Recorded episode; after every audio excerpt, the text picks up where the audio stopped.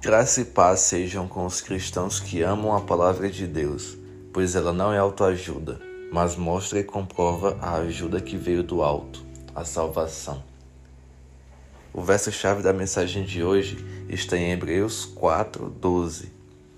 Pois a palavra de Deus é viva e eficaz, e julga os pensamentos e as intenções do coração. A palavra de Deus possui alguns atributos, como vemos no verso-chave desse devocional. Primeiro, ela é viva. Só o que é vivo pode gerar frutos.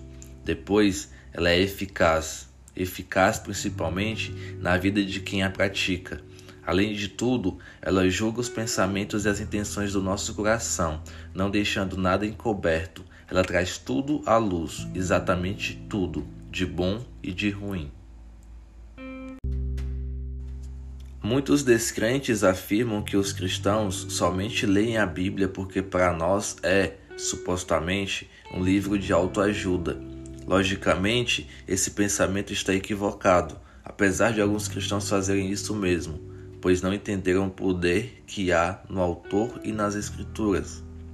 Mas queria lhes dizer que a Bíblia não foi escrita para nos fazer sentir melhor, foi escrita para ser o agente de transformação da nossa vida e automaticamente, por ser uma palavra viva e eficaz, ela transforma a tristeza em alegria, em Deus, a dor em saúde, o estresse em domínio próprio, paciência e mansidão. Se estes descrentes falassem de autoajuda com L, poderiam estar de certa maneira com razão, porque sim, a Bíblia é uma autoajuda, com L, uma ajuda que veio do alto. Jesus desceu de seu trono glorioso para se fazer carne como nós e trazer a sua palavra para transformar a vida dos que creem em seu poder, em seu nome. Então, a Bíblia é a ajuda que veio do alto.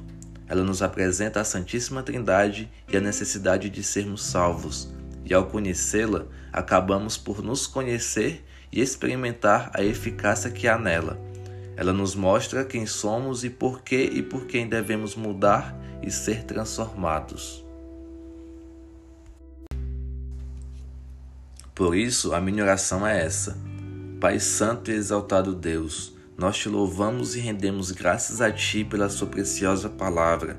Ensina-nos, Senhor, a guardá-la em nosso coração e a praticá-la da maneira que te agrada. Que ela seja nosso auxílio, conforto e manual para vivermos conforme a Sua vontade. Que o Senhor abençoe a todos que amam a Sua palavra e têm intenso desejo de conhecê-la e praticá-la. Amém?